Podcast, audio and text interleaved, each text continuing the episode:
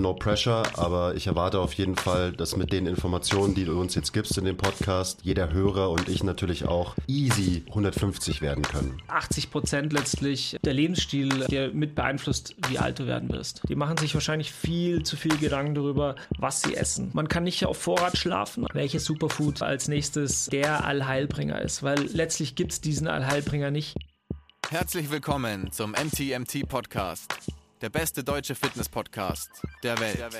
Hier sind eure Hosts Andreas Klingseisen und Christopher Herrmann. Was bringt dir dein 200 Kilo Deadlift oder dein Sixpack, wenn du dich nicht wie ein Mensch bewegen kannst und es dir am Ende vom Tag eigentlich scheiße geht? Wir geben bessere Antworten auf die Fragen der Fitnessbranche. Für was brauchst du 100 Zertifikate, wenn du keinen Zugang zu deinem Gegenüber findest? Du musst einfach ein Menschenmensch sein. Grundprinzipien sind Systemen einfach immer überlegen. Es geht um Prozessliebe und nicht um Ergebnisorientiertheit. Fitness und Gesundheit sind keine Endziele, sondern sich dauerhaft autoregulierende Prozesse. Wir haben zwar keine Ahnung davon, aber wir reden trotzdem drüber. Hast du heute Morgen schon gefastet? Nee. Ja, wenn du deinen Tag anfängst mit ähm, einem halben Liter Kaffee mit Sahne, dann kann man das, glaube ich, nicht Fasten nennen. Ich dachte, das wäre Fasten, das ist doch flüssig. Flüssig, ja, genau. flüssig ist doch in Ordnung, oder? Ja, genauso wie man sein äh, Fasten nicht bricht, wenn man seinen Tag mit einem Bulletproof Butterkaffee startet mit 300 Kalorien. Ich dachte, das wäre in Ordnung. das ist ja quasi nicht kein richtiges Essen, oder? Ja, schon, oder? Dann faste ich immer noch. Ja, nö, alles gut. Ja, machst, mach weiter so. Das läuft. Das ist, glaube ich, der Weg, der dich dazu bringt, mindestens ein Super Centenarian zu werden. Immer Butter in Kaffee und Sahne morgens. Das ist, that's the way to go. ja, da sind wir auch schon beim Thema. Hi übrigens. Hi Tilo. Hi, hi. Tilo aka T-Pain ist heute mit am Start. Und zwar, ich hole mir jetzt einfach immer die, die Super-Nerds auf dem Podcast, habe ich mir gedacht die, die sich krass mit einem Thema beschäftigen und so wie der Basti das ja auch schon super geschafft hat, sein komplettes Buch übersehen in zwei Podcast-Folgen zu packen, ähm, hast du heute die Aufgabe, deine, ich glaube, dreiteilige Präsentation, die du gehalten hast. Die noch nicht beendet ist. Genau und die ganzen Bücher, die du gelesen hast, auch in einen Podcast zu packen. Ich glaube, es ist kein Problem. Also no pressure, aber. Das Thema lässt es, glaube ich, zu, dass wir das alles in einem Podcast direkt ähm, abwickeln. Ja, weil es auch, also es ist halt kein komplexes Thema. Es ist äh, alles relativ simpel. Heute geht es um das Thema Longevity, was ja on Vogue ist, was so auch in der ähm, ja in der Wissenschaftscommunity immer ein größeres Thema wird. Habe ich zumindest so das Gefühl, aber ich kenne mich damit ja nicht aus. Du kennst dich damit aus. Ja. Ähm, vielleicht kannst du erstmal anfangen was und erklären, was Longevity überhaupt bedeutet und äh, ja, warum es so, so ein cooles Thema ist gerade. Ja, das ist die Frage. Ist es wirklich, ist es wirklich cool? Aber ja, wahrscheinlich ist es das. Ähm, also wörtlich übersetzt bedeutet es in Deutsch Langlebigkeit was sich jetzt äh, nicht so super äh, ja, interessant anhört. Also Longevity also, klingt cooler auf jeden Longevity Fall. ist cooler, genau. Ähm, ich glaube, es ist deswegen so interessant, weil einfach die Forschung extrem viel Energie da reinsteckt. Logischerweise auch, weil ein ähm, berechtigtes finanzielles Interesse dahinter steckt. Weil ganz viele Leute natürlich danach streben, lang ähm, gesund zu bleiben, hauptsächlich. Da kommen wir dann auch dann direkt drauf, was das eigentlich bedeutet, beziehungsweise halt lang zu leben. Kein Mensch will ja eigentlich nur lang leben und irgendwie halt beschissen lang leben, sondern jeder will halt gesund lang leben. Und das ist natürlich eine fette Industrie, die da dahinter steckt. Und die Wissenschaft ist natürlich natürlich dann letztlich nur der Handlanger der Industrie. Es gibt eine ganze Menge Biotech-Unternehmen, die aus der Wissenschaft ähm, heraus äh, kreiert werden und in ganz vielen unterschiedlichen Bereichen versuchen, dem Menschen das Leben gesünder, länger, angenehmer zu machen, sagen wir so.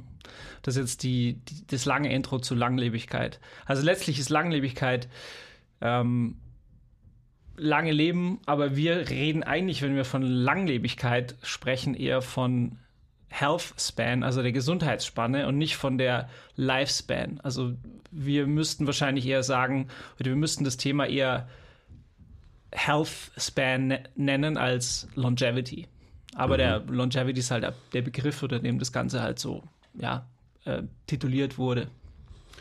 Also nochmal no pressure, aber ich erwarte auf jeden Fall, dass mit den Informationen, die du uns jetzt gibst in dem Podcast, jeder Hörer und ich natürlich auch easy ähm, 150 werden können. Mindestens, ja. Ja, das ist ein, ein gutes Stichwort, weil 150 ähm, ist die Frage, ob der Mensch überhaupt 150 werden kann. Da scheiden sich so ein bisschen die Geister. Es gibt diejenigen, die sagen, ja, das geht, das wird irgendwann funktionieren. Und ähm, vielleicht funktioniert es auch, das kann schon sein. Ähm, Im Moment ist da eher so 130 ist so das, die Obergrenze dessen, was wir im Moment mit den, mit den Maßnahmen und, und Mitteln, die wir haben, zum aktuellen Zeitpunkt, also 2021, ähm, wahrscheinlich erreichen können, rein rechnerisch. Mhm. Eventuell ähm, ja, durch, durch andere Maßnahmen, die tatsächlich schon so ein bisschen äh, in Erprobung sind, könnte das auch längerfristig ähm, eher in Richtung 150 gehen oder vielleicht sogar noch mehr. Das wissen wir nicht so genau. Also da wird es schon ein bisschen freakish äh, und die, den, den Impact, den natürlich ähm, ein längeres Leben von jedem Einzelnen hinterlassen, äh, hinterlassen würde äh, auf die Welt, äh, das äh, wollen wir gar nicht besprechen. Ne? Also das ist echt. Äh, so fangen wir jetzt gar nicht an. Ziemlich sicko. Also das ist ein Thema für sich, was äh, sicherlich auch interessant wäre, was man vielleicht eher mit einem, sagen wir mal, Wissenschaftsphilosoph besprechen müsste. Mhm. Wie, wie ist denn, weil wenn jetzt gerade so viel geforscht wird in diesem Thema und Leute jetzt schon diese neuen Interventionen und so weiter quasi an sich austesten, dann wird es ja auch noch Jahrzehnte dauern, bis man überhaupt äh, checken kann, ob das auch wirklich funktioniert. Also wie lange dauert es denn, bis wir, bis die ersten Menschen 150 werden, die gerade eben so den, den neuesten Shit irgendwie ausprobieren? Wo stehen wir denn da gerade? So ungefähr. Ja, es stand äh, 2021. Ich denke, da gibt es sicherlich einige Leute, die schon ich sage jetzt mal plus minus zehn Jahre, so, also nicht, also um die zehn Jahre circa diese ähm, Methoden ausge, ausprobiert haben. Sicherlich noch nicht natürlich mit dem mit dem äh, neuesten Stand der Dinge, sondern vielleicht auch mal so ein paar Trial and Error ähm, Fehler gemacht, in Anführungsstrichen. Aber zehn Jahre äh, könnte man sicherlich, ähm, gibt sicherlich einige Leute, die schon diese, diese Interventionen ähm, ausprobieren. Und unterbewusst natürlich jetzt sowas, Sachen wie Sport und äh, Schlafen und ähm, äh, auch Kälte und Hitze, äh, die man ähm, applizieren kann. Ich denke, das machen schon viele Leute, ähm, die ja wahrscheinlich auch äh, jetzt schon äh, davon profitieren oder in der Vergangenheit profitiert haben.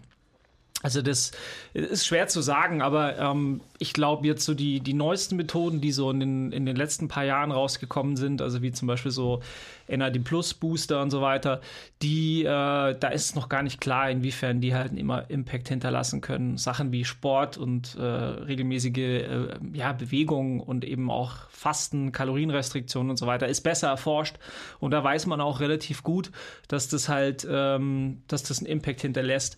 Also man kann so mit diesen ganzen äh, Lifestyle-Interventionen 80 Prozent, ähm, es ist natürlich auch schwer, das in Prozent auszudrücken, aber so 20 Prozent äh, sind wahrscheinlich die Gene und 80 Prozent äh, ist der Lebensstil. Also jemand, der wirklich extrem gute Gene hat ähm, und äh, schlecht lebt, der wird keinen äh, großen Vorteil von seinen Genen haben, aber jemand, der halt gute Gene hat, und gleichzeitig eben noch seinen Lebensstil in Check hat, der wird eine relativ hohe Wahrscheinlichkeit haben, eben äh, lang äh, gesund leben zu können. Also das ist schon ganz interessant, dass 80 Prozent letztlich ähm, der Lebensstil, ähm, der mit beeinflusst, wie alt du werden wirst. Krass, ja. Gibt einem ja auch so ein bisschen Hoffnung. Also man hat ziemlich viel Kontrolle darüber, offensichtlich, wie lang und wie gesund man lebt. 80 Prozent ist schon krass. Also ich hätte eher gedacht, dass die Genetik da noch einen größeren Anteil ausmacht. Also natürlich ist es so, wie du gesagt hast, das ist eine grobe Einschätzung. Ja. Ähm, es gibt halt einfach, es gibt halt diese Leute, die, die ein extrem, ich sage jetzt mal, gutes Genmaterial haben.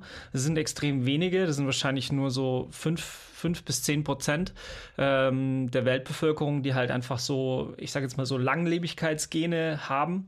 Ähm, das gibt ja nicht das eine Langlebigkeitsgen, sondern das sind ja viele Gene, die in unterschiedlichen Bereichen halt wirken. Und ähm, ja, also die, wenn, wenn da einiges zusammenkommt, eben mit einem, mit einem guten Lebensstil, ähm, dann werden die, die Leute halt extrem, extrem alt und die können sich tatsächlich auch das ein oder andere Ausrutscherchen leisten. Äh, es gibt ja diese, die älteste Frau, glaube ich, Jeanne, Jeanne Calment heißt sie, glaube ich, wenn ich mich richtig erinnere. Ähm, die hat sogar geraucht, bis sie 90 war. Und ähm, ich glaube, über 100, also die wurde 120 Jahre alt hat die auch noch, glaube ich, bis 110 Jahre regelmäßig Alkohol getrunken. Also so kleinere ähm, Noxen als Stressoren. Äh, Rauchen ist jetzt vielleicht ein schlechtes Beispiel, weil das ist eigentlich so relativ klar, dass Rauchen äh, nicht gut ist. Das hat die sicherlich auch nicht, äh, nicht dazu beigetragen, dass die gesund blieb. Aber Alkohol zum Beispiel als, kleine, als kleiner Stressor ähm, scheint ähm, eher kein Problem zu sein, wenn nicht sogar vielleicht positiv. Ja. Hm, interessant. Also da kommen wir auf jeden Fall auch noch drauf. Was machen diese 80 Prozent die äh, aus, die man beeinflussen kann und wie kann man die konkret beeinflussen? Äh, ich würde mal kurz, weil du hast es vorhin schon angesprochen, ähm, dieser Unterschied zwischen Health Span und Lifespan, also Gesundheitsspanne versus Lebensspanne, dass du vielleicht den Unterschied mal nochmal kurz erklären kannst. Ähm, Genau, und dann können wir von da aus ja irgendwie weitergehen in Richtung, wie kann man diese Spannen dann beeinflussen. Also Lifespan ist eigentlich, wenn man es, sagt ja schon der Name, das ist letztlich die Lebensspanne, die, man spricht da immer von einer Population, also ähm, eine Population von Menschen, also zum Beispiel, ich sage jetzt mal Männer, ähm, wie lang die leben. Männer haben ja kurz haben ja eine ähm, leicht äh, niedrigere Lebenserwartung als Frauen, logischerweise. Frechheit, ja. Ja. Und ähm, wenn man dies, das jetzt noch dann runterbricht, könnte man zum Beispiel Männer in einer, in einer gewissen ähm, Region nehmen, also in Bayern zum Beispiel. Männer in Bayern haben halt eine äh, Lebensspanne, die äh, statistisch betrachtet so und so lang ist. Das war die Lebensspanne. Also die bayerischen Männer, die haben sicherlich nicht so eine große Lebensspanne, wenn die so eine relativ klassische bayerische äh, Ernährung ähm, zu sich nehmen. Ähm, genau. Und dann gibt es dem gegenübergestellt noch die Health Span und das ist letztlich die Zeit, die diese Generation oder diese Population, ich sage jetzt mal wieder die bayerischen Männer, ähm, in einem guten Gesundheitszustand ähm, zubringen. Ein guter Gesundheitszustand ist natürlich jetzt auch die Frage, wann, wann ist die Gesundheit, äh, wann ist der Gesundheitszustand gut, aber letztlich geht es da hauptsächlich, oder könnte man es so definieren, dass man nicht ähm, also die Abwesenheit von, von Krankheit, ähm, beziehungsweise ähm, also von schwerer Krankheit, also degenerativer Krankheit in der Regel. Ähm, mhm. Das ist so die, die Health Span, äh, von der man da gemeinhin spricht. Also wenn man ähm, deutlichen Einschnitt in seiner Lebensqualität hat, dann ist man nicht mehr im Bereich der Health Span, sondern dann befindet man sich dann eben in diesem Bereich des, äh, ich sage jetzt mal, langsamen Verfalls, der dann dazu führt, dass man letztlich irgendwann stirbt. Ja, das hatten wir, das Thema hatten wir schon in den zwei Podcasts über Gesundheit. Da habe ich auch davon geredet, dass man halt, ja, dass die Lifespan am Ende gar nicht so wichtig ist, sondern eher die Healthspan. Genau. Ja. Weil, also eben, hast du vorhin schon gesagt, was bringt es dir, wenn du super alt wirst, aber du halt die letzten 20 Jahre deines Lebens zubringst ohne irgendeine Form von Lebensqualität. Also Ziel sollte es sein, beide Spannen zu maximieren und die Differenz zwischen den beiden zu minimieren am Ende. Genau. Und dann also, hat man ein langes und gesundes Leben. Wenn man, diese, wenn man das hinbekommen würde, dass man die beiden Kurven übereinander legt, dann wäre es eigentlich perfekt. Hm. Ähm, ja.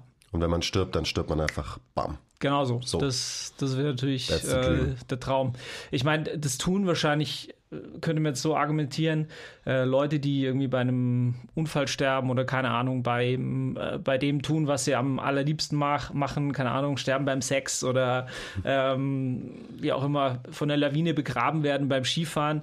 Ähm, das, das könnte man natürlich dann irgendwie auch äh, so in die Richtung triggern, aber letztlich Gut, ist es natürlich. So habe ich das jetzt nicht gemeint. aber klar, also man will natürlich möglichst ähm, lang was vom Leben haben und nicht mit 50 dann unter der Lawine begraben werden. Weil genau, das ist natürlich also, keine äh, Health Span. Ähm, das ist einfach ein Unfall. Ich habe ja. das jetzt eher so auf äh, ja, natürliche Todesursachen Klar. bezogen. Also natürlich ist gut. Äh, lass uns nicht, nicht zu, zu deep da, da reintauchen. Ähm, wenn wir über Lebensspanne reden und wie kann man am besten alt werden und gesund alt werden, da kommt man natürlich um das Thema Altern nicht drum rum. Und das fand ich auch in deinen ähm, Vorträgen, in unseren Skill-Meetings schon ein sehr interessantes Thema und so diese super diepe Frage, was ist Altern auf der einen Seite und wieso altern wir überhaupt, sind ja Fragen, die man, die es auch zu klären gilt, wenn man irgendwie mehr darüber lernen will, hm. wie man eben Altern vielleicht verlangsamen kann oder aufhalten kann oder so. Ja. Ja, dazu muss man sich erstmal klar machen, was Altern tatsächlich ähm, ist. Es gibt ja mittlerweile Bestrebungen, Altern sogar ähm, als, ich sage jetzt mal, Krankheit ähm, zu definieren. Äh, ich weiß nicht, ob das gerechtfertigt ist. Tatsächlich führt natürlich Altern mittelfristig dazu, dass man stirbt. Also die Wahrscheinlichkeit ist, wenn man hoch ist, deutlich höher, dass man, dass man eben stirbt. Von daher könnte man Altern sicherlich auch so in diesem Bereich des, der, der äh, Disease, äh, der Krankheit schieben. Aber ich weiß nicht, ob das, äh, ob das richtig ist und da wird auch ähm, intensiv drüber debattiert, ob das ähm, gerechtfertigt ist. Auf der anderen Seite wäre es natürlich so, wenn man Altern wirklich zu einer, ich sage jetzt mal, zu einer ja auch zu einer Krankheit machen würde, dann würde man sich da oder würden viel mehr Mittel freigemacht werden, dieser Krankheit oder diesem, diesem Prozess halt Herr zu werden. Und ähm, das ist letztlich, glaube ich, der Grund, wieso einige Forschergruppen versuchen, ähm, Altern als eine Art äh, Krankheit ähm, zu definieren, weil dann natürlich die WHO sagen würde, okay, Altern ist ein, ist ein Problem, lass uns äh, dem Altern Herr werden, in Anführungsstrichen, weil bis, bis dato war es einfach so, Altern war halt einfach ein Prozess, der, der unumkehrlich war, der war halt da und äh, letztlich hat man sich gar keine Gedanken gemacht drüber, was äh, oder den, den Prozess hinterfragt. Aber mittlerweile ist es halt so, dass man äh, weiß, es gibt halt einige Prozesse im Körper, die ablaufen, die dazu führen, dass man eben altert. Und wenn man diese Prozesse potenziell verlangsamen oder sogar umkehren kann, dann wäre das natürlich eine Möglichkeit, ähm, das, das Alter, also in dem Fall dann die Health Span optimalerweise eben ähm, rauszuzögern beziehungsweise eben äh, zu verschieben. Und das ist natürlich die, die Bestrebung. Interessanter Punkt, dass es, also eigentlich ist es ja irgendwie klar, dass Alter ein natürlicher Bestandteil des Lebens ist und alle Organismen irgendwie altern müssen. Aber interessant, dass diese Gruppe oder Industrierichtung das jetzt quasi anders kategorisieren will, damit sie halt mehr Mittel bekommen, um Altern zu bekämpfen. Hm. Also wahrscheinlich ist es auch vordergründig so, ähm, ja, eben der Grund, warum Altern neu definiert werden soll. Ist es definitiv so. Also das liegt sicherlich oder 100 Prozent daran, dass man da, ähm, dass die Medizin, die, Pharma, die pharmazeutische Industrie logischerweise ähm, dann viel mehr Mittel freimachen würde, mhm. um ähm, dem Herr zu werden. Und natürlich dann auch mit Unterstützung von von Kassen, dementsprechend halt auch von den äh, mit Steuergeldern und und und. Also mhm. da würde natürlich extrem viel freigemacht werden können. Aber so Altern per se ist, ist letztlich ein, ein Prozess, der ähm, jeden Organismus betrifft. Also egal welchen Einzeller, Zweizeller, äh, Säugetiere, wie auch immer, ist letztlich ein, ein fortschreitender aktuell jedenfalls nicht umkehrbarer biologischer Prozess, der dazu führt, dass ähm, ja, gewisse Funktionen im Körper ähm, abnehmen und die führen längerfristig zur, äh, zum, zum Tod. Also Organ, ähm, die, die Organe äh, führen, äh, ja, verschleißen letztlich oder äh, Körperfunktionen verschleißen und die führen dann letztlich ähm, zum Tod. Das ist so die, die genaue oder die biologische ähm, Definition von Altern.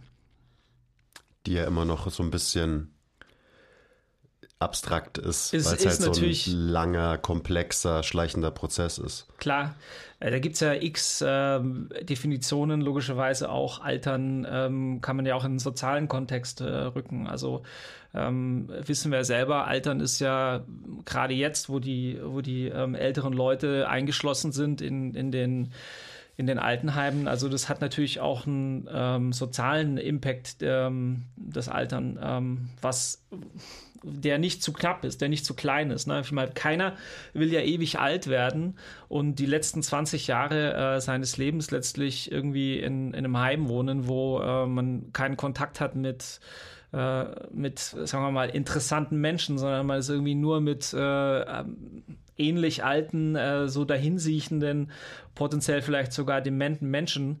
Ähm, und das ist natürlich nicht eigentlich ein Zustand, der erstrebenswert ist. Also ich hätte äh, ehrlich gesagt nicht so richtig viel Bock drauf. Deswegen ist auch sehr interessant, was wir so als Gesellschaft mit dem ähm, mit den Menschen machen, die äh, jetzt potenziell noch älter werden. Ne? Also dieses zum Beispiel arbeiten bis 65 und danach nichts mehr machen. Ich glaube nicht, dass das der richtige Weg sein wird, mhm. sondern äh, wir müssen uns da wirklich äh, Beschäftigungen suchen, die natürlich altersgerecht sind irgendwie.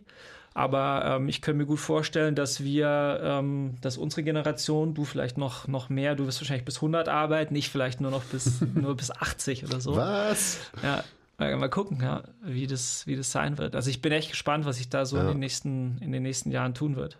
Ja, da habe ich letztens auch, ich weiß gar nicht mehr, wie ich drauf gekommen bin, aber auch mit, mit äh, Kumpels drüber geredet und drüber nachgedacht, dass es schon, schon wild ist, äh, wie unsere Gesellschaft da funktioniert. Also dass man eben ab einem gewissen Alter einfach alle Menschen quasi so an den Rand schiebt und irgendwie so, okay, die, die produzieren jetzt nichts mehr die sind für unser kapitalistisches System nicht mehr so wirklich relevant. Also, keine Ahnung, wir schieben sie mal zur Seite und schauen, dass sie uns äh, nicht so nicht so auf den Sack gehen in unserer Gesellschaft. Das ist schon, schon crazy. Und dann auch so dieses, ist es so erstrebenswert, dass man immer früher aufhört zu arbeiten? Das ist ja auch so eine Frage. Also, dass Leute ihre, ihre Aufgabe quasi dann verlieren, was ja ganz oft auch zu krassen Problemen führt für viele Leute.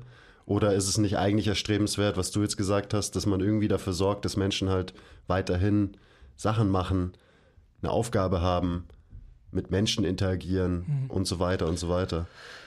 Also auch das ist ja nochmal ein, äh, könnte man auch nochmal einen Podcast drüber machen. Sau interessanter Podcast, wie ich, wie ich finde. Da müssen wir wahrscheinlich einen Andi auch dazu holen, weil mhm. da könnte er sich ähm, auslassen auch.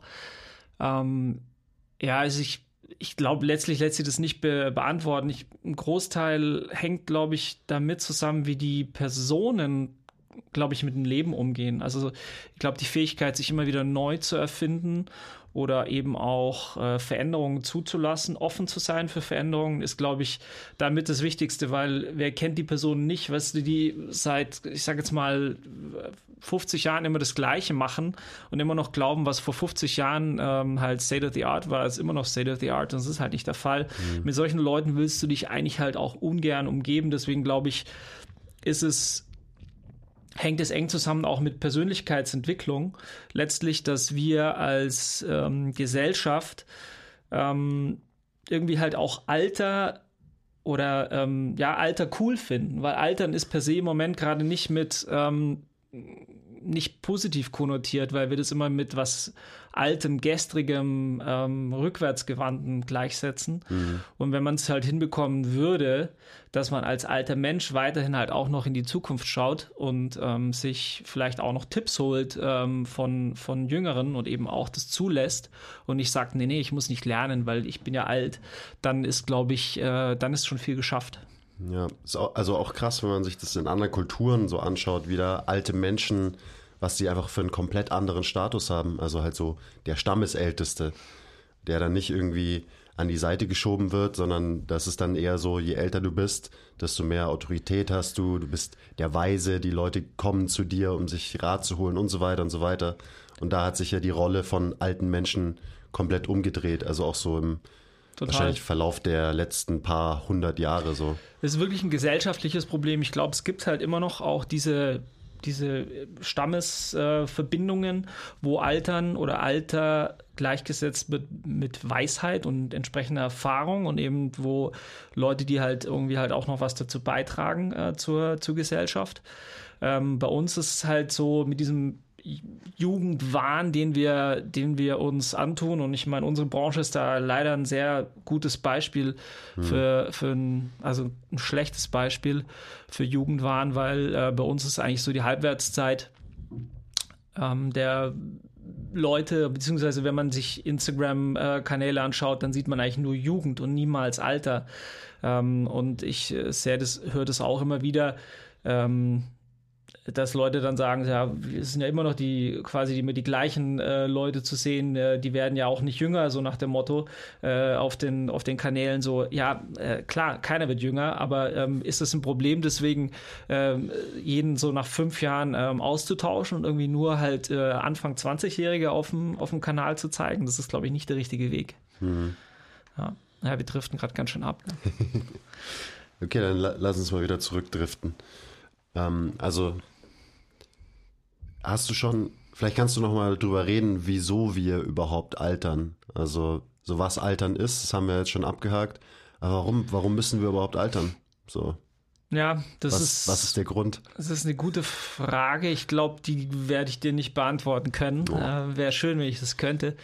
Es gibt da sehr viele Theorien dazu, wieso wir altern. Ähm, die lassen sich ganz grob ähm, unterteilen in eigentlich zwei zwei Theorierichtungen, ich sage jetzt mal so Schadenstheorien.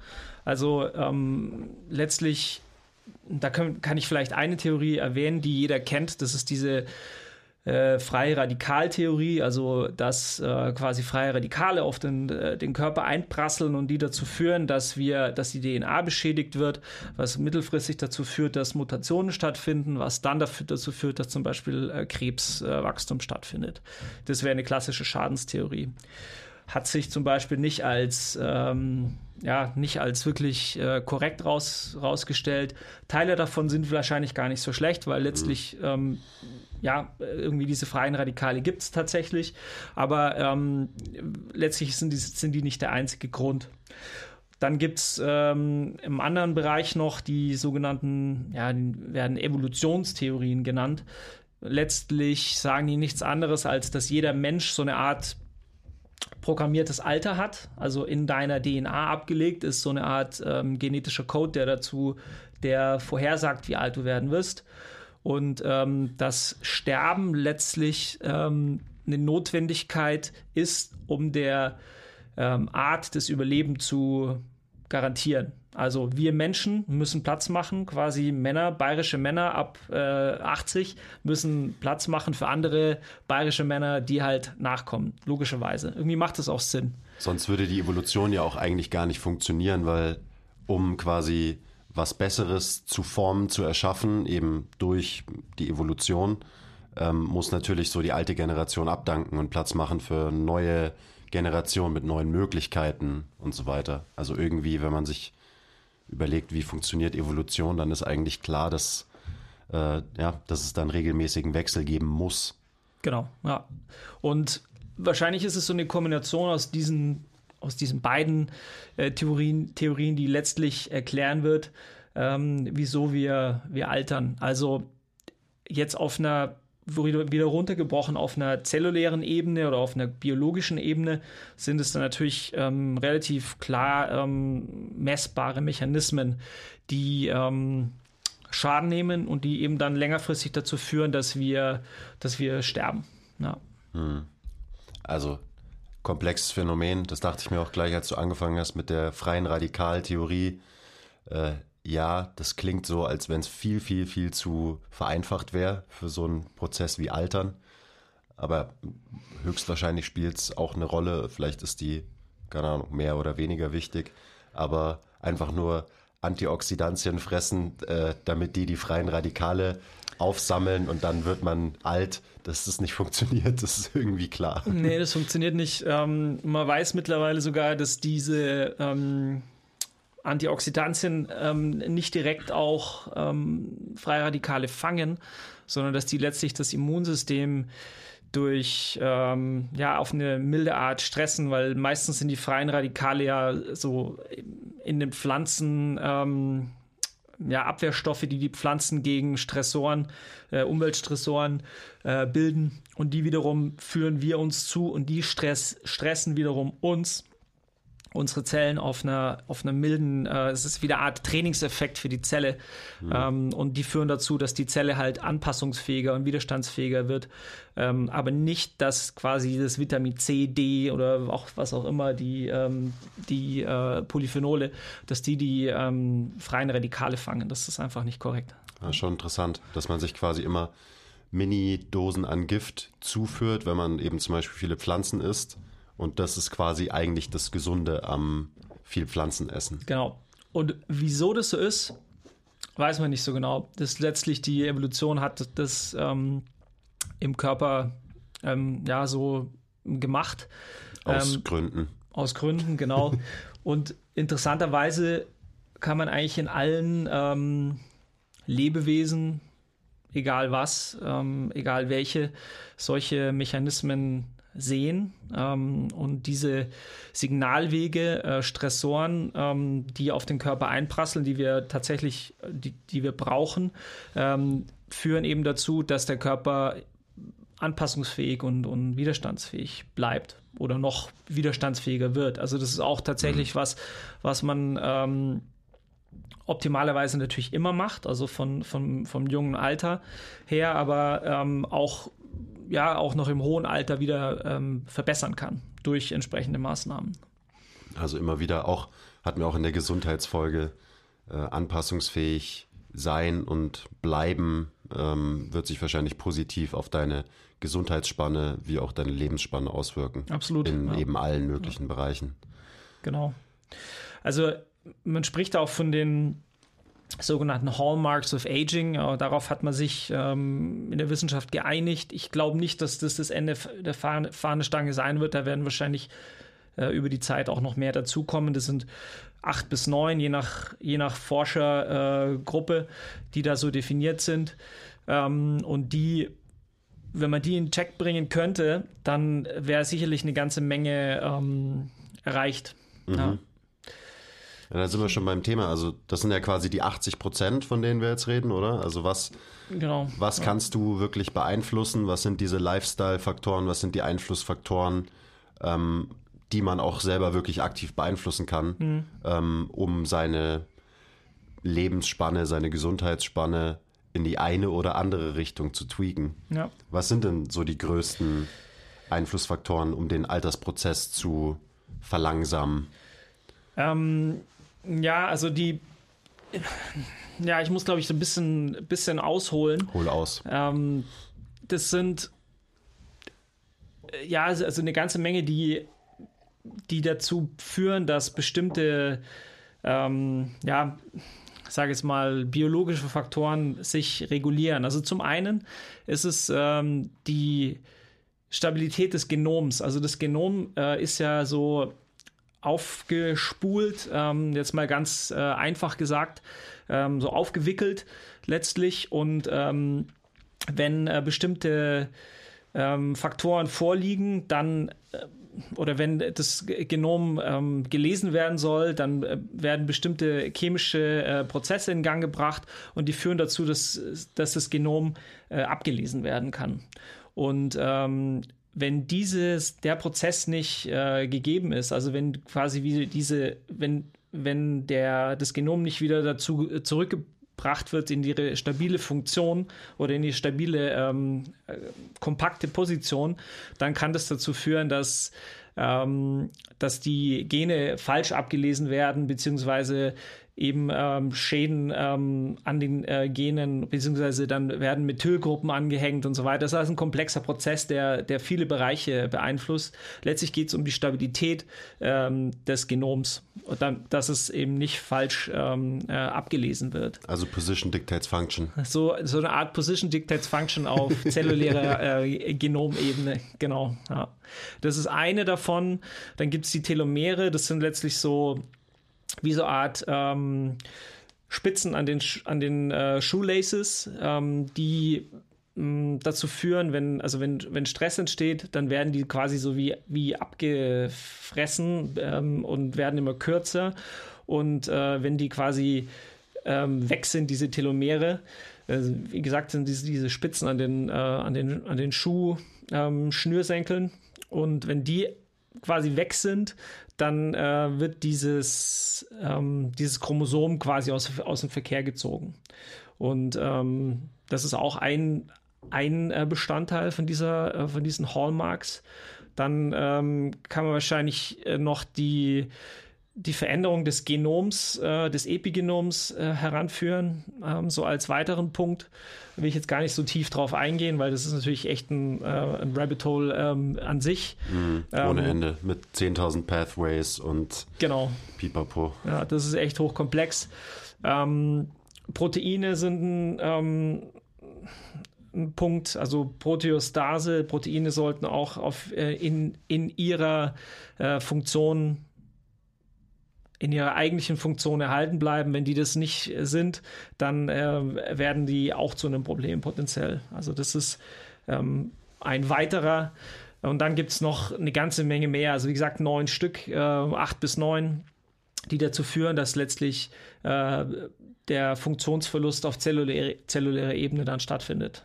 Mhm. Also so auf der kleinsten Ebene passieren irgendwelche Veränderungen eben alle möglichen. Jetzt genau. so diese neuen, worauf, also kann wahrscheinlich jedes einzelne von diesen, von diesen neuen Hallmarks halt ein Leben lang studieren und immer noch nicht wissen, was eigentlich passiert. Ähm, aber eben so diese Veränderungen auf der kleinsten, auf der kleinsten Ebene wirken sich dann eben aus aufs Big Picture und führen dann zusammen eben in Kombination, in Interaktion dazu, dass wir langsam verfallen. Ja, genau. Letztlich sind alle für sich genommen super interessant. Ähm, würde wahrscheinlich jetzt zu tief gehen, wenn wir da äh, einzeln auf die, auf die eingehen. Was vielleicht ein ganz interessanter ähm, Punkt ist, was wir machen können, ist durch eben Lebensstilfaktoren extrem stark auf diese einzelnen Bereiche Einfluss nehmen. Also schönes Beispiel ist ähm, Fasten beziehungsweise einfach Kalorienrestriktion, mhm. weil das führt äh, letztlich auch durch einen durch einen äh, Signalweg ähm, dazu, dass bestimmte, ähm, sagen wir mal so, ähm, ja, Selbstregulierung, Selbstreinigungsmechanismen in der Zelle aktiviert werden. Und die führen wiederum dazu, dass sogenannte Autophagie im, in der Zelle stattfindet. Und Autophagie ist letztlich nicht so wie so ein Selbstreinigungsmechanismus im, auf zellulärer Ebene. Mhm. Und äh, der führt dazu, dass ähm, ja, sagen wir mal, defekte Gene entfernt werden. Ähm, also Autophagie ist auch wiederum ein Überbegriff. Das ist nicht eine Sache, die passiert, sondern das ist einfach ein Prozess auch im, ähm, im, in der Zelle, der stattfindet und der per se, also an sich auch noch nicht ganz, ganz perfekt erforscht ist. Also man kann zum Beispiel auch nicht sagen, äh, faste so und so lang und dann wird Autophagie, Autophagie äh, stattfinden. Ähm, das ist noch nicht, noch nicht so klar. Und wann ist zum Beispiel die Autophagie, ähm, findet die optimal statt? Also wann ist die ähm, in ihrem Optimalzustand. Also beispielsweise wäre das ja super interessant, wenn man wüsste, ich äh, mache zum Beispiel so und so viel Sport, beziehungsweise ich faste so und so lang und dann ist meine Autophagie auf 100 Prozent ähm, und dann wird meine Zelle quasi einer Verjüngungskur äh, unterzogen und dann kann ich aufhören und mache wieder ähm, in Anführungsstrichen äh, normal weiter und das mache ich in regelmäßigen Abständen und dann führt es dazu, dass ich halt ähm, super gesund werde, beziehungsweise mhm. lange, lange gesund bleibe. Das klingt auf jeden Fall so, als äh, würde es sich sehr gut verkaufen lassen.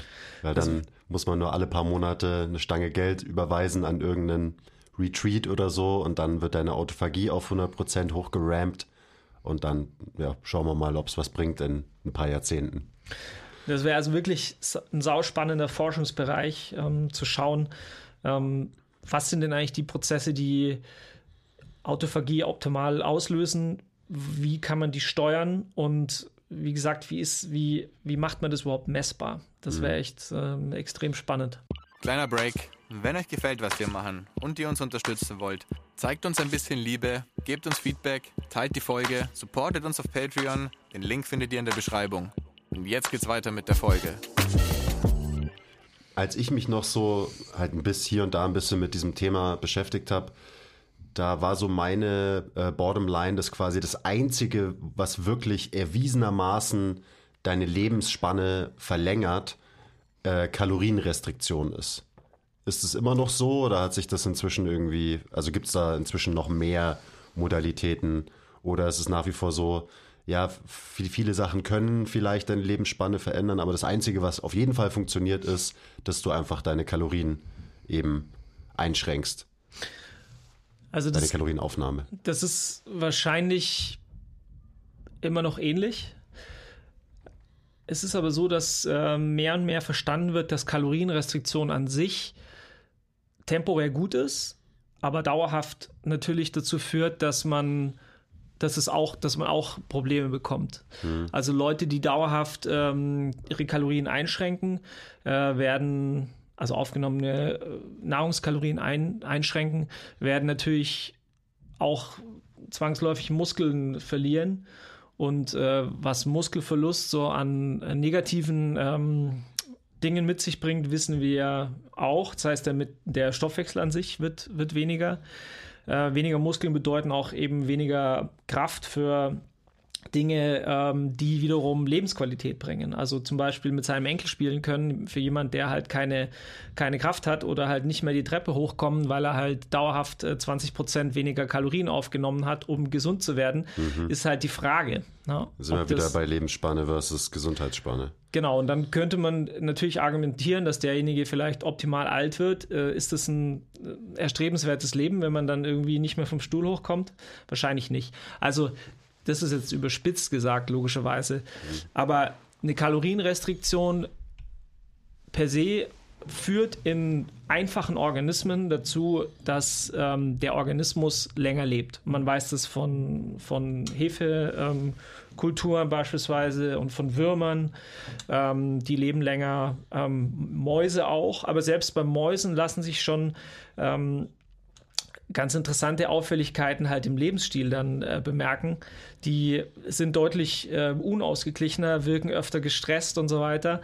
Ähm, und das ist halt die Frage, ob das wirklich äh, Sinn und Zweck sein kann. Hey, ich wäre auch super gestresst, wenn ich die ganze Zeit äh, meine Kalorien irgendwie beschränken müsste. Ja, man muss sich das nur mal auf sich selber ähm, oder auf sich selber beziehen, wenn ihr ähm, eine Diät macht. Ne? Also das ist, ich sage jetzt mal, ein Kaloriendefizit von 10, vielleicht 20 Prozent und das Ganze halt ein ganzes Leben lang, das hat schon einen massiven, massiven Impact. Ja. Und deswegen kommen mehr und mehr halt auch solche ähm, Theorien wie Fasten oder fastenartige Diäten ähm, so ins Blickfeld, die wahrscheinlich so für den Menschen noch sinnvoller sind, weil die einhergehen mit sogenannten so Refeeding Phases. Ähm, das heißt, du hast eine kurzfristige Kalorienrestriktion, das, die dazu führen, dass die Autophagie angekurbelt wird, dass man diese ganzen äh, zell zellulären Verjüngungsmechanismen ähm, ankurbelt und ähm, NAD Plus ähm, äh, anschiebt und so weiter. Und dann wird wieder für eine Zeit normal gegessen, was dazu führt, dass wiederum natürlich gewisse Wachstumskaskaden ähm, angekurbelt werden, die man dann wiederum im Optimalfall dann äh, wieder mit einer, einer Kalorienrestriktionsperiode ähm, ja, äh, begleitet. Ne? Also man macht das quasi immer so periodisch. Und das ähm, könnte dazu führen, dass wir, ähm, sagen wir mal, einigermaßen äh, gute Lebensqualität haben. Klar, in dieser, in dieser Fastenperiode wird man die Lebensqualität, wird die Lebensqualität in Anführungsstrichen nicht so hoch sein. Aber ähm, das könnte eine, eine ganz gute Strategie sein, die uns längerfristig äh, ja, gut altern lässt. Und wenn man sich mal ähm, diese Gruppe anschaut, die Centenarians, Super Centenarians, von denen wir immer wieder sprechen, Leute, die halt sehr alt geworden sind, dann kann man bei denen allen beobachten, dass sie ähm, auf eine Art religiös äh, aktiv sind. Und was gehört zur Religion? In, zu fast jeder Religion sind in der Regel eben auch Fastenperioden. Mhm. Und ähm, Kein Zufall, dass das ein Teil von so ziemlich jeder Religion ist. Wahrscheinlich. Ja. Ja, also was auch immer der Auslöser war, letztlich hat es dazu ähm, geführt, dass äh, diese Fastenperioden sich halt in den Gesellschaften verankert haben und die Leute, die das wahrscheinlich auf eine Art regelmäßig gemacht haben, die profitieren davon. Interessant, ja. Und auch wieder halt so dieses, also ich, ich denke da ja gerne immer so Big Picture global, ähm, dass halt dieser Zugriff auf eine große Range, also von gar nichts essen für eine Zeit lang zu dann eben so einer Refeed-Phase, wo du wieder mehr isst und so weiter. Also dass du deinem Organismus eben ähm, verschiedenen auch Stressoren aussetzt. Jetzt einmal den Stressor zu wenig oder gar kein Essen und dann auf der anderen Seite den Stressor vielleicht ein bisschen zu viel Essen, mhm. ähm, dass das irgendwie immer Vorteile für uns mit sich bringt. Und das ist ja in ganz vielen Bereichen so, dass wenn du halt immer nur auf einem Level verkehrst, dann ja, schon okay. Aber wenn du mal so ein bisschen die Extreme erlebst, ähm, dann bleibt eben unser, unser Organismus, unser System anpassungsfähig. Und da sind wir wieder dabei. Anpassungsfähigkeit ist wahrscheinlich ein sehr wichtiger globaler Skill, um gesund zu bleiben, lang zu leben und so weiter. Ja, wahrscheinlich der, der wichtigste. Mhm. Ja. Ähm, wenn wir jetzt schon so beim Thema Fasten sind, Ernährung, was sind denn eben Gewohnheiten, ähm, Interventionen, Maßnahmen, die ich schon ab morgen starten könnte, die dafür sorgen, dass ich äh, wahrscheinlich gesünder bin und am Ende auch noch länger lebe. Also was sind denn so wirklich diese praktischen Sachen? Wir haben schon Fasten gehabt. Mhm. Da kannst du vielleicht auch noch so ein bisschen drauf eingehen. So was sind da wirklich Fastenprotokolle, die anwendbar sind, die sinnvoll sind. Ähm, und dann was ist mit den ganzen anderen Sachen, die man noch so beeinflussen kann in seinem Lebensstil. Das ist ja nicht nur äh, wann esse ich und wann esse ich nicht? Ja, es sind eine ganze Menge. Also Fasten ist ja nur ein Teil des Bereichs Ernährung. Also Ernährung ist natürlich äh, für sich genommen schon auch ein ganz wichtiger. Ähm, was essen wir? Also es ist natürlich nicht sinnvoll, regelmäßig zu fasten und sich in dem, in dem Rest der Zeit halt irgendwie Junkfood-Diät reinzuziehen. Oh.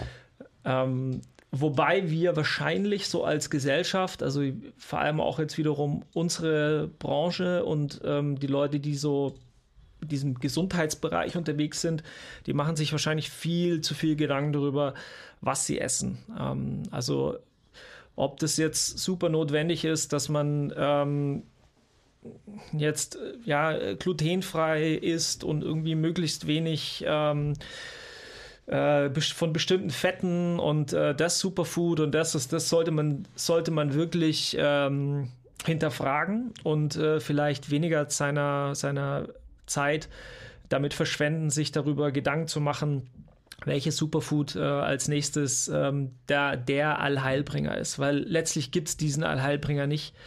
Ähm, das sind wahrscheinlich viele Einzel Kleinigkeiten, die dazu führen, dass wir, dass wir irgendwie gesund leben. Also zum einen eben äh, ist es das, was essen wir, aber nicht zu sehr durchdrehen. Auf jeden Fall, das ist, das ist ganz wichtig. Dann äh, haben wir den Faktor in der Ernährung, der ist letztlich die Kalorien, da haben wir schon drüber gesprochen.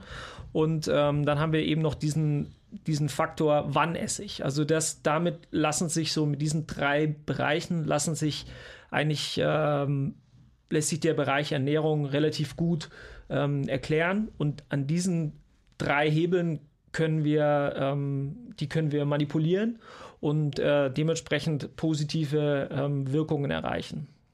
Das ist relativ simpel. Ich fand es ähm, ganz erhellend und verein, vereinfachend, wenn mhm. man sich Ernährung unter diesem, unter diesem Kontext vorstellt. Ja. Weil dann verliert es so ein bisschen auch diesen, ja, diesen äh, teilweise schon erschlagenden ähm, übergeordneten Charakter, der einen echt dazu äh, bringt, äh, völlig überfordert zu sein. Also ich sehe das ja immer wieder bei jungen Coaches, ähm, die schieben teilweise einfach auch so aus, aus Selbstschutzgründen diesen, diesen Faktor Ernährung irgendwann mal weit von sich, weil sie sagen, es ist ein fucking Rabbit Hole, in das ich dann falle, äh, wo ich nicht mehr rauskomme. Und deswegen lasse ich es lieber ganz und konzentriere mich auf andere Sachen, die ich halt besser beeinflussen kann. Ja, das bin ich schon seit einiger Zeit jetzt. Ja, fair enough. Also ich kann es auch total verstehen.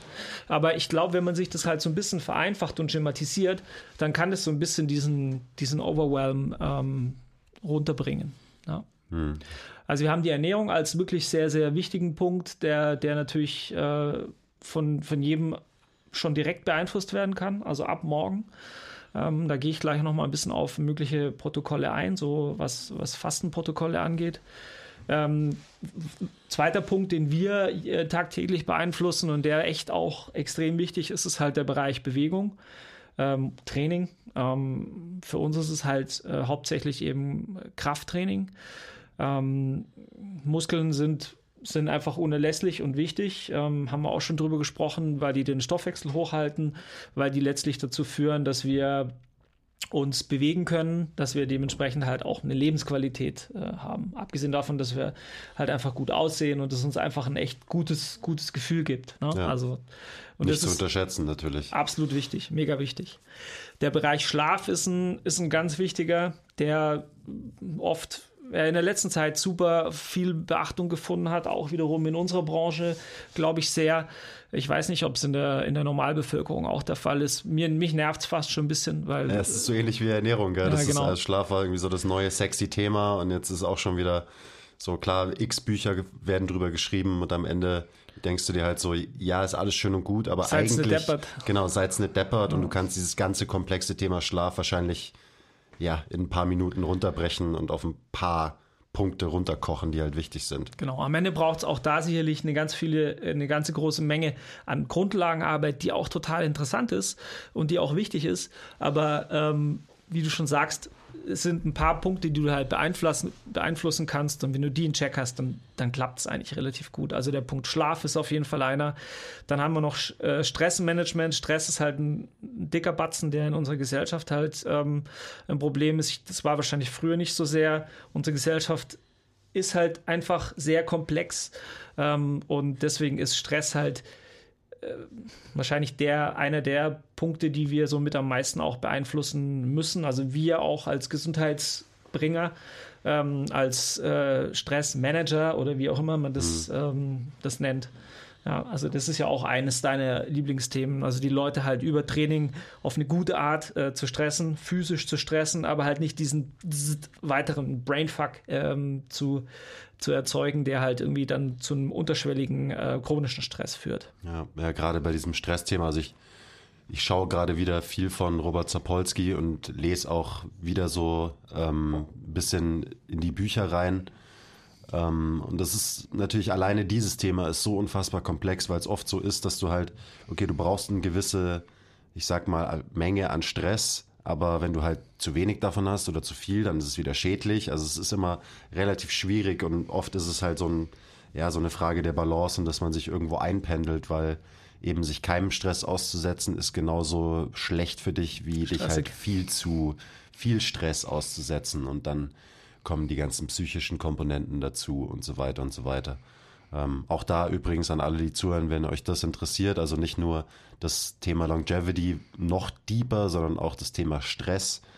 Ähm, darüber gibt es gerade viele Skill-Meetings, die wir machen. Also alleine mindestens drei zum Thema Stress, Stressmanagement und du auch, äh, ich glaube, drei oder zum, zum Thema Longevity. Ja, also drei bis jetzt, da kommen wahrscheinlich, Plug. da kommen noch ein paar mehr, ja. Unsere Skill-Meetings sind der beste Deal im Fitness-Game. Ähm, das sind einfach Fakten. Und jetzt höre ich auch auf mit der Werbung und du darfst, du darfst uns weiter erzählen, was ich ab morgen machen kann, äh, um lang zu leben. Ja, Schlaf war das letzte, ähm, beziehungsweise Stressmanagement, äh, wie auch immer Stressmanagement aussieht. Also das ist auch sowas, ähm, da, das sind ja äh, eigene Geschäftsbereiche, die sich damit befassen. Ähm, aber auch da kann man wahrscheinlich so ein paar, ja, äh, einfache äh, Hacks ähm, anwenden, die, die einem helfen, ähm, ja, Stress in, in Check zu bekommen. Dann gibt es noch ja, Maßnahmen, sage ich jetzt mal, sowas wie Kälte, Wärme, also Sauna in dem Fall ähm, oder halt auch ähm, ganz, ganz beliebt jetzt gerade diesen Winter, wo es super kalt war, hat irgendwie jeder äh, bessere, äh, jeder bessere oder schlechtere Fitness-Influencer irgendwann mal im, in irgendeinem kalten Wasser gehockt. ähm, auch das ähm, kann tatsächlich äh, dazu führen, dass die, dass die Gene halt ähm, so ein bisschen einer Verjüngungskur unterzogen werden. Die Me Mechanismen dahinter sind auch relativ klar. Also da werden halt auch bestimmte Proteine gebildet, äh, die dazu führen, dass man ähm, positive Effekte davon ähm, nimmt. Und dann hat man noch die Möglichkeit über ja, Substanzen, also äh, aka Nahrungsergänzungsmittel ähm, und so weiter, auch ähm, Einfluss zu nehmen. Aber bestimmt auch Medikamente, oder? Also jetzt nicht nur, ich nehme ein paar Supplements, sondern da gibt es wahrscheinlich auch den harten Scheiß, den man nehmen kann. Ja, das äh, ist natürlich schwer, weil die müssen natürlich ähm, Forschung unterzogen, unterzogen werden und deswegen ja klar, also auch da gibt es viel. Es gibt Medikamente, wo man ganz klar weiß, die wirken halt lebensverlängernd, zum Beispiel Aspirin. Also es ist äh, nachgewiesenermaßen eines der am besten wirkenden äh, lebensverlängernden Medikamente. Und ein, sind, ein, warum? Also einfach nur, weil es das Blut ein bisschen verdünnt und ja, dadurch so an, Herzinfarkten und so vorbeugt? Oder? Genau, leicht antientzündlich und eben äh, blutverdünnend. Mhm. Ähm, und das führt einfach dazu, dass man längerfristig halt äh, lebt oder länger, länger lebt.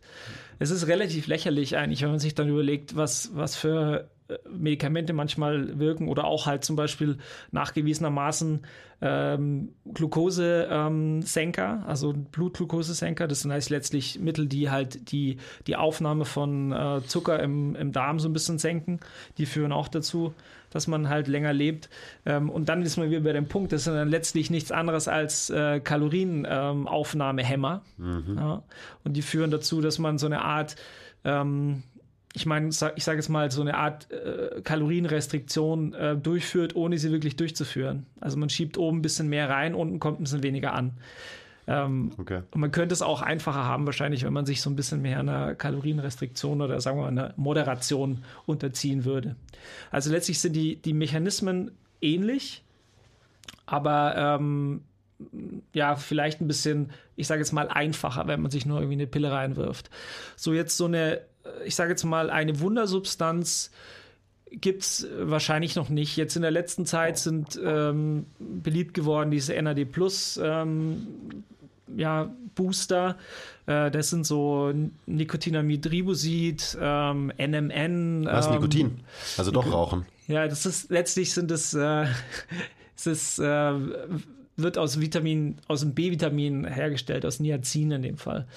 Also das, das ist auch dann wie, wiederum Thema für sich. Da müsste man sich, müsste man sich mal vielleicht auch einen ähm, ja, Biochemiker dazu holen oder jemand, der sich halt in diesem Bereich oder auch ein Genforscher, der sich in diesem Bereich noch besser auskennt, der kann uns dann genauer erklären, wie diese Mechanismen genau funktionieren. Aber da sind eben diese Wundermittel, die im Moment gerade so ähm, angeführt werden, sind eben ähm, oral eingenommenes NMN und NR. Ähm, und tatsächlich gibt es mittlerweile auch ähm, Praxen, die NAD Plus Injektionen oder Infusionen äh, durchführen. Ist alles noch nicht ganz klar, ähm, wie wie positiv die Sachen sind, beziehungsweise welche Art von Aufnahme oder Applikation die beste für den Organismus ist. Verdammt. Ja. Das heißt, ich muss mich doch weiterhin um meinen Lifestyle kümmern, um gesund zu sein, gesund zu bleiben und lang zu leben. Wahrscheinlich, wahrscheinlich ja. Super wahrscheinlich, nervig, ey. Ja. Da muss man immer Sachen machen und aktiv sein.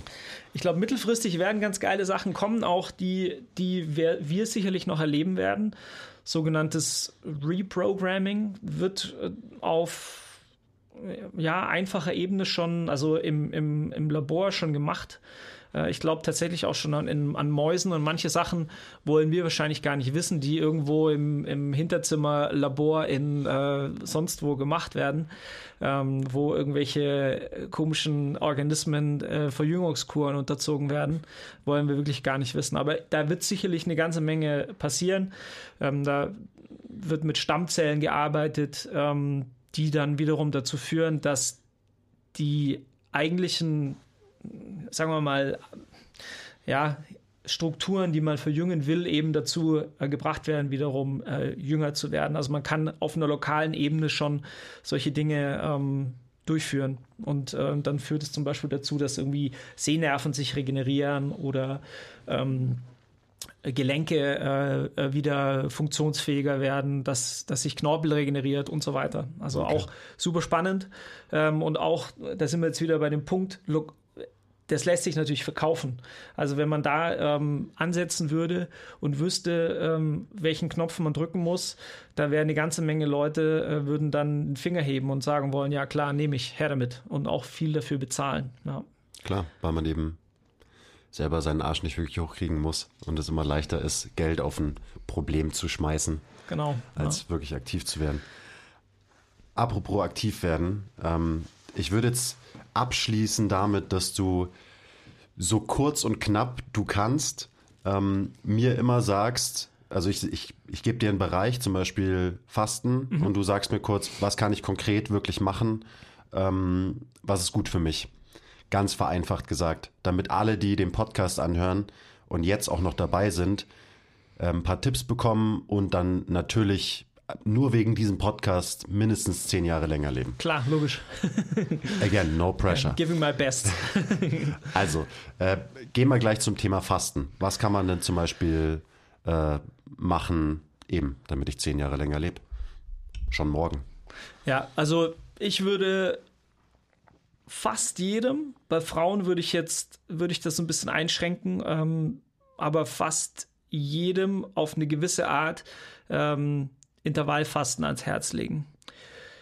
Es gibt sicherlich und da wurden wir auch schon für kritisiert. Äh, ich habe letztlich letztens eine Fastenminute gemacht, äh, wo natürlich dann direkt irgendwie so ein paar Leute aus den Löchern gekrochen sind und sagen, ja, das kannst du nicht so sagen und so weiter. Ja, es gibt immer die Ausnahmen auf jeden Fall. Also mhm. ich würde niemand, der, äh, sage ich mal, sowieso schon sehr dünn ist und vielleicht einen sehr, sehr hohen Stoffwechsel hat und, und vielleicht auch so ein bisschen anfällig ist für, äh, für Schwindel, also äh, bei, bei, Frauen ist das äh, tatsächlich öfter der Fall, dem würde ich jetzt nicht sagen, okay, du musst unbedingt fasten aber ich für 80 Prozent ähm, des Restes da würde ich sagen, macht eine, eine Art Fastenpraxis, äh, so Intervallfastenpraxis, Time-Restricted Feeding oder Time-Restricted Eating äh, auf irgendeine Art Sinn. Welches Protokoll da das Richtige ist, lässt sich im Moment noch nicht sagen. Ich glaube, das muss man selber so ein bisschen rausfinden, was für einen da das Richtige ist. Also typischerweise sind es ja Sachen wie 16, 8, also 16 Stunden nichts essen und dann 8 äh, Stunden Eating Window oder äh, 18 Stunden nichts essen und 6 Stunden Eating Window. Ich glaube, das muss jeder so für sich selber rausfinden, was für, was für ihn oder sie halt auch praktikabel ist.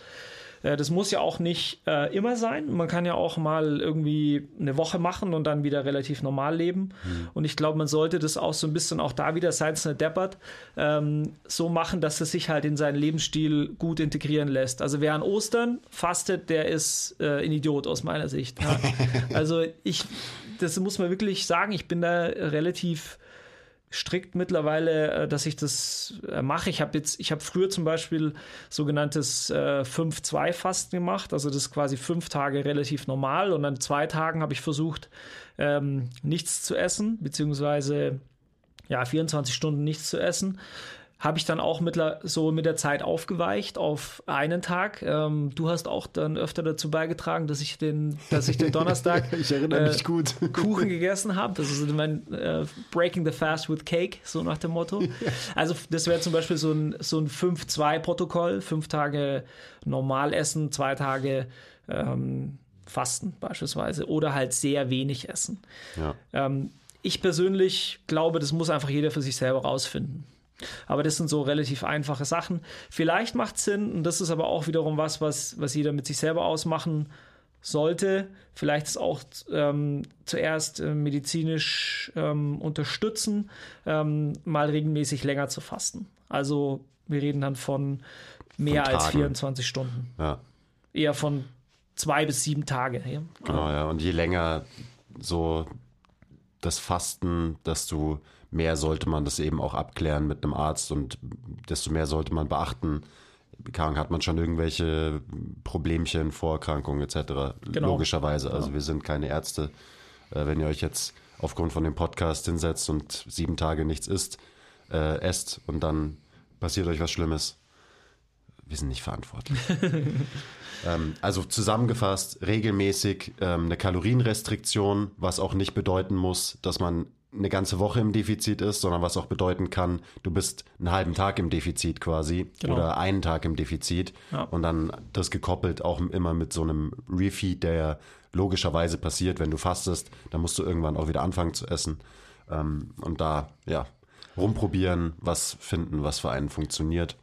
Das ist auf jeden Fall ähm, von Vorteil für wahrscheinlich so ziemlich jeden. Absoluter, absoluter Vorteil und eben der Riesenvorteil gegenüber einer konstanten Kalorienrestriktion ist eben, dass man nicht äh, ständig frieren muss, dass man nicht Muskeln verliert, dass man nicht irgendwie miserable da vor sich hin äh, vegetiert, während andere irgendwie Spaß haben, sondern man hat mal eben diese Phasen des Rege äh, Degenerierens, ne, des äh, quasi nicht essen dürfens, hat aber halt auch dann wiederum die Phasen des Refeeds. Und das ist, glaube ich, so eine der äh, Gründe, wieso Fasten oder Intervallfasten halt auch als eine längerfristige Strategie angewendet werden kann und eben halt auch gar kein Problem ist, das äh, so in den Lebensstil zu integrieren. Ja. Ich glaube, das wird auch jeder bestätigen, der das schon mal, also fast jeder bestätigen, der es schon mal ausprobiert hat. Aber gut, genug zum Thema Fasten. Wie schaut es mit Training aus? Also welche Art von Training sollte ich machen für ein langes, gesundes Leben? Und vielleicht kannst du auch ganz kurz darauf eingehen, wie viel Training ist zu viel? Also wird Training auch irgendwann ungesund, beziehungsweise sorgt ab einem gewissen äh, Punkt dafür, dass ich kürzer lebe?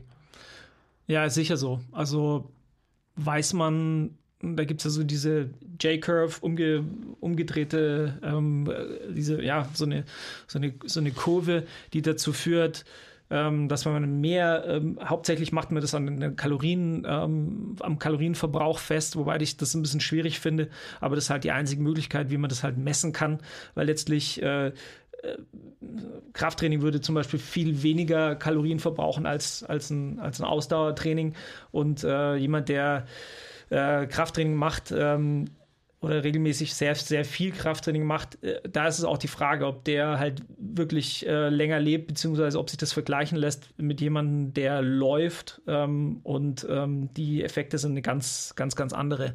Also relativ, relativ schwer zu sagen, wie viel, ähm, wie viel Kalorien das genau sind, weil natürlich auch Äpfel und Birne verglichen werden. Aber letztlich ähm, gibt es schon relativ, ich sage jetzt mal, konkrete Aussagen dazu.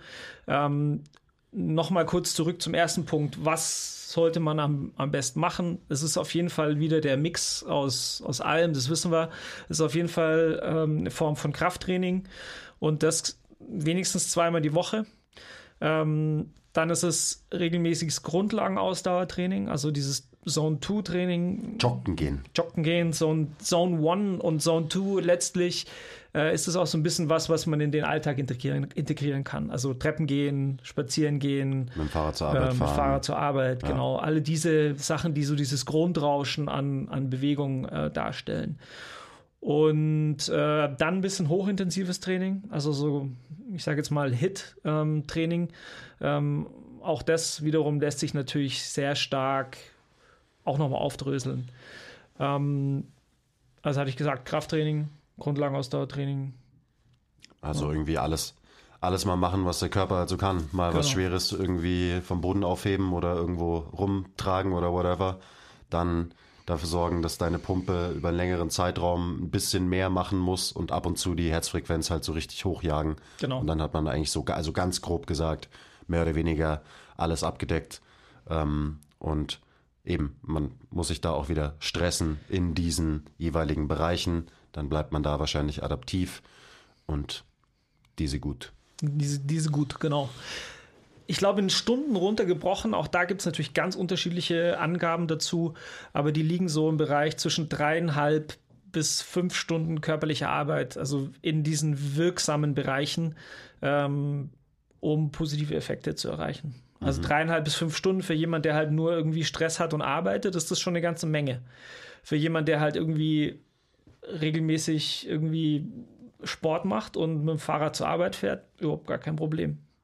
Aber das ist dann wiederum so ein Mindset-Ding. Ne? Also wann, äh, wie viel Bedeutung ähm, messe ich dem bei, beziehungsweise bin ich bereit, ähm, bestimmte liebgewonnene Dinge wie zum Beispiel Autofahrten ähm, in die Arbeit oder ähm, ja, sagen wir mal, Lift äh, zu benutzen, inwiefern ich die halt bereit bin aufzugeben. Sonst ist es eigentlich relativ einfach, wenn man ehrlich ist. Ja, ist ja oft so runtergebrochen. Also klar, es ist super, super kompliziert, dieses ganze Thema, unfassbar deep, aber runtergebrochen ist es eigentlich gar nicht so kompliziert. Das ist nicht so. nee. Okay, dann vielleicht so als letzter Punkt, weil es halt auch gerade irgendwie cool und in ist äh, Kälte und Hitze, Stress. Ja. Bringt das was? Sollte man das irgendwie machen, einbauen? Wenn ja, wie?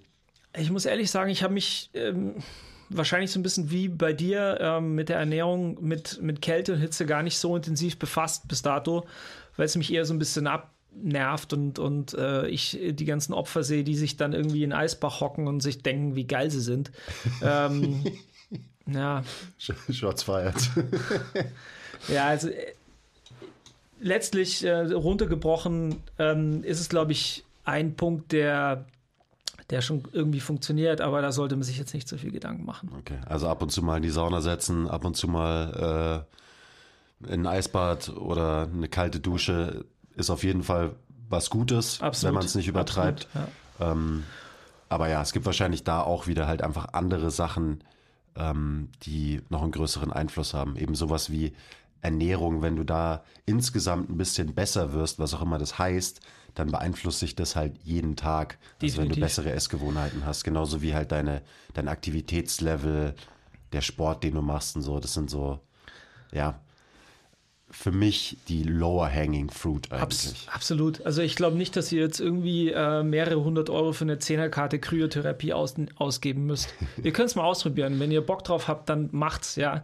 Ähm, man kann es auch wirklich einfacher haben. Eben wenn man ähm, sich in München ist das Wasser wirklich kalt, was aus der Leitung kommt. Ich habe es gemessen. Im, Im Winter kommt es so mit 10 Grad raus, im Sommer 12 Grad. Also das ist nicht so viel wärmer im, im Sommer. Das ist kalt genug, um um im Körper einen ordentlichen äh, Kältestress zu erzeugen, Ja. wenn ihr da nur lang genug drin sitzt. Genau, das, das wollte ich gerade sagen, weil wenn man zum Beispiel halt den, das, was ich mache, immer wenn ich dusche, kalt am Ende duschen, dann bringt es am Ende auch nur wirklich was, wenn du dich dann ein paar Minuten unter die kalte Dusche stellst und halt nicht so dieses, okay, ich drehe einmal kurz auf kalt für 10 das Sekunden, bringt nichts, dann hyperventiliere ich kurz und dann mache ich es wieder warm. So, das wird wahrscheinlich keinen äh, Impact hinterlassen, weil dein System überhaupt keine Zeit hat, sich an irgendwas anzupassen. Wie so lang, wie lang ist dein Zeit. Duschprotokoll so? Ich meine, ich habe keine Stoppuhr laufen, aber ich würde sagen, ich mache das immer so um die zwei Minuten. Und ich koppel das dann auch immer so an meine Atmung. Also ich mache es quasi so lang, bis ich mich in Anführungszeichen wohlfühle unter der eiskalten Dusche. Also bis ich da drunter stehen kann, äh, bis ich drunter stehen kann unter der Dusche und ähm, ganz ruhig durch die Nase atmen kann. Und es dauert meistens ein bisschen, weil klar, die erste Reaktion ist eine Stressreaktion und dir bleibt erstmal die Luft weg. Und dann zwinge ich mich quasi so lang drunter stehen zu bleiben, bis ich so das Gefühl habe, okay, jetzt ist es eigentlich kein Problem mehr. Ähm, und dann lasse ich es sein, weil ist halt auch langweilig irgendwann. Ja, klar, fair enough. Ich meine, das, äh, meistens ist es ja dann wahrscheinlich morgens äh, und da dann irgendwie halt äh, ist ja mal so ein bisschen auch unter, unter Zeitdruck, also da ewig dann unter der Stu Dusche zu stehen. Am Abend ist es übrigens wahrscheinlich nicht so sinnvoll, das zu tun, weil es eher ähm, natürlich auch eine Stressreaktion mit sich bringt äh, und einen eher äh, fit macht. Also am Abend kurz vorm Schlafen gehen wahrscheinlich eher nicht das, das Richtige. Genau. Da, da sind wir dann gleich beim Schlaf. Was für eine Überleitung. Ähm, letzter Punkt, Schlaf. Ähm, ja, was würdest du sagen? Was sind so ein, paar Guidelines, an die man sich vielleicht halten sollte? Also am Ende ist es die Schlafdauer, qualitative Schlafdauer. Und ähm, das sind so, ja, siebeneinhalb bis acht Stunden sind, sind gut. Man kann nicht auf Vorrat schlafen, also das könnt ihr euch ähm, abschminken. Es geht so ein bisschen, dass man so mal ein Schlafdefizit ausgleicht, das ist schon richtig, aber es funktioniert nicht, wenn man unter der Woche halt irgendwie nur vier Stunden schläft und am Wochenende irgendwie halt versucht, zwölf zu schlafen, ähm, um sich dann quasi wieder sein Schlafkonto aufzuladen. Das funktioniert leider nicht. Das ist anders als auf dem Bankkonto. Ähm, not working. Äh, abgesehen davon, dass es halt deinen zirkadianen Rhythmus total durcheinander bringt und so weiter, ist beim Schlaf halt einfach Regelmäßigkeit gefragt. Also relativ langweilig. Immer zur gleichen Zeit ins Bett gehen. Dann so eine Art Schlafhygiene, das kann man schon auch machen. Ich denke, das ist bei jedem so ein bisschen anders. Äh, ich zum Beispiel habe nicht so ein Riesenproblem äh, mit Schlaf. Ich schlafe relativ schnell ein. Ich kann eigentlich fast alles machen vorher, ohne dass ich jetzt irgendwie ein großes Problem habe. Ich muss zugeben, ich habe noch nie in einem Schlaflabor irgendwie äh, Zeit zugebracht und ich habe jetzt meine Schlafqualität nur mal mit so einem, mit so einem keine Ahnung, mit so einem Gerät halt, mit so einem einfachen, äh, gebräuchlichen Gerät gemessen. Und ähm, da würde ich jetzt auch nicht zu viel drauf geben. Also ähm, Ja, wollte ich sagen. Super präzise sind die nicht. Also ich kann dazu wirklich final erst sagen, wenn ich selber mal ähm, in einem Schlaflabor geschlafen habe. Und ich will das gerne mal machen. Also ich, mich würde das echt interessieren. Klar, klar willst du das machen. Ja, weil ich es einfach super spannend finde, was, was für Faktoren da so reinspielen. Ähm, aber am Ende ist auch das nicht so kompliziert. Ich denke, äh, es kommt immer auf die, auf die Nahrungsaufnahme an. Also zuvor nicht super viel gegessen zu haben und vielleicht auch jetzt nicht mit einem Vollrausch ins Bett gehen, weil es halt die Qualität, die Schlafqualität runtersetzt. Also lieber Daydrinking, den Vollrausch schon am Mittag haben, damit du abends wieder halbwegs nüchtern bist. Genau, einfach am Nachmittag sich ordentlich Wodka reinstellen. Bis, bis neun ist der oder bis um zehn ist der dann schon wieder abgebaut. Ja, ja, auch da kann man total durchdrehen, logischerweise. Und wir werden wahrscheinlich da jetzt dem einen oder anderen zu nahe treten, der sich das gerade als irgendwie sein wichtigstes Thema rausgesucht hat. Und fair enough. Ähm, wichtig ist es ja auch. Es ist wichtig. Bloß ja. eben, wie man damit umgeht, ist halt so ein bisschen das Ding. Und das ist so, ich meine, du hast es ja gerade gesagt, Rhythmus ist wichtig und das vernachlässigen, glaube ich, noch relativ viele. Die achten nur darauf, okay, ich muss so und so lang schlafen. Ja. Aber für eine gute Qualität ist halt dieser Rhythmus einfach sehr, sehr wichtig. Regelmäßigkeit, Rhythmus, eine gewisse Dauer Schlafhygiene. Äh, ja, und dann hat man es eigentlich schon abgedeckt und dann muss ich auch nicht noch 30 Bücher über Schlaf lesen, ähm, sondern halt vor allem mich darum kümmern, dass ich diese Gewohnheiten auch tatsächlich ändere und in eine bessere Richtung lenke. Also das ist ja auch genau das Ding bei Ernährung. So klar kann ich noch 30 Bücher drüber lesen und der eine erzählt mir, Gluten ist der Tod und der andere sagt, das ist super, bla bla bla. Äh, am Ende muss man es halt machen und muss an seinen Gewohnheiten arbeiten und ja, in welche Richtung man da irgendwie Sachen verbessern kann, weiß eigentlich auch jeder. Ja, eigentlich schon. Aber es sind halt Dinge, die sich cool kommunizieren lassen und die einen so ein bisschen als Spezialisten dastehen lassen, wenn man sie halt, wenn man ständig darüber redet. Und mittlerweile muss ja jeder irgendwie halt krasser Spezialist in, in, in den Bereichen sein oder denkt irgendwie sich darüber halt darstellen zu müssen. Äh, am Ende ist es gerade, was dieses, was das Thema Longevity angeht, sind es leider halt sehr viele Bereiche, wo man so ein bisschen ein Generalist sein sollte. Also man mhm. sollte die Grundlagen verstehen. Ich glaube schon, dass das wichtig ist. Vielleicht ein bisschen mehr so in diesem Bereich ähm, Genetik zu gehen, ähm, ein bisschen mehr auf zelluläre Ebene zu verstehen, was da passiert, macht wahrscheinlich mehr Sinn, als irgendwie die 98. Schlafhygiene zu überprüfen. Ja, ja klar, weil ich meine, Lebensdauer wird halt von allem beeinflusst, also von allen Faktoren, die es nur gibt. Und äh, dementsprechend macht es natürlich Sinn, sich das große Ganze anzuschauen ähm, und ja, nicht alle, nicht alles auf eine Karte zu setzen und jetzt nur da rein zu investieren. Ja. Und also ich glaube, gerade jetzt so der Podcast heute in Verbindung mit den äh, Podcasts, die wir über Gesundheit gemacht haben, so da kann man sich schon, schon ein bisschen was rausziehen, was eben vielleicht dafür sorgt, dass du am Ende ein gesünderer Mensch bist, was dazu führt, dass du auch länger lebst wahrscheinlich insgesamt auch einfach glücklicher bist und ein besseres Leben hast.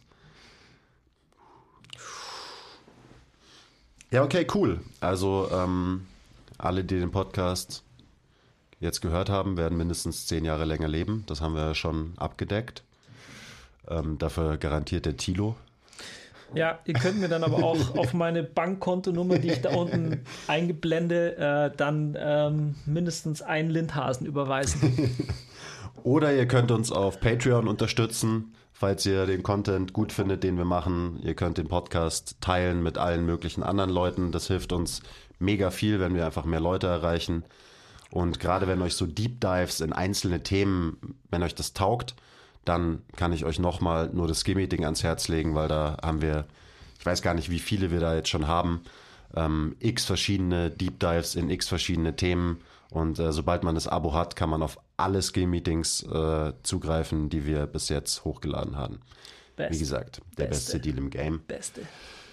T-Pain, danke für die, die Insights. Danke, dass du da warst. Thanks for having me. Ähm, ich glaube, wir machen eh bestimmt bald wieder irgendeine super nerdige Folge. Und wenn's, wenn wir eine super nerdige Folge machen, dann, dann brauchen wir natürlich auch dich. Bin dabei. Nerd, Nerd, Nerd. okay, Leute, danke fürs Zuhören. Und äh, ja, bis zum nächsten Mal. Bye bye. Bye.